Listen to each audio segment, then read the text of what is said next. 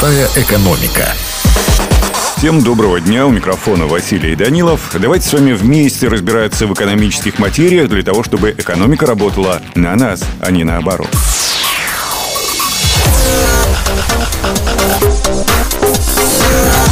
Сегодня с вами разберем основы того, как правильно вести семейный бюджет. Семейная жизнь – это не только приятные моменты, но и трудности, которые возникают время от времени. Особенно если молодая пара только недавно столкнулась с самостоятельным бытом, и ей еще сложно эффективно распоряжаться деньгами. Умение рационально планировать расходы, учитывать траты и контролировать покупки станет настоящим спасением для тех, кто не знает, куда уходят деньги, как вести семейный бюджет и зачем это нужно. Для начала определите, какой тип семейного бюджета подходит вашей семье. Выделяют три основных вида. Общий, когда все источники дохода складываются и расходуются всеми членами семьи. Раздельный, при котором каждый распоряжается своим заработком, как хочет, а общие покупки супруги делают совместно. Смешанный, когда доход каждого человека распределяется на общую и личную части. Следующим этапом к финансовой грамотности будет определение, кто отвечает за бюджет. Кстати, независимо от распределения ролей, иметь представление о финансовом планировании стоит обоим супругам. Так легче договариваться и понимать друг друга.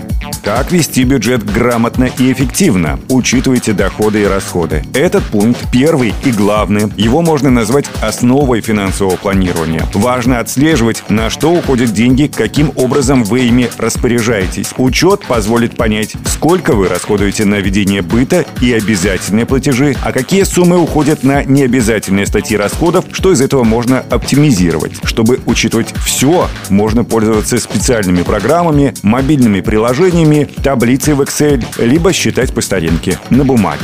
Ну а у меня на сегодня все. И помните, основная цель финансовой грамотности не в том, чтобы сэкономить как можно больше денег, а в том, чтобы достичь баланса между потребностями и возможностями между доходами и расходами.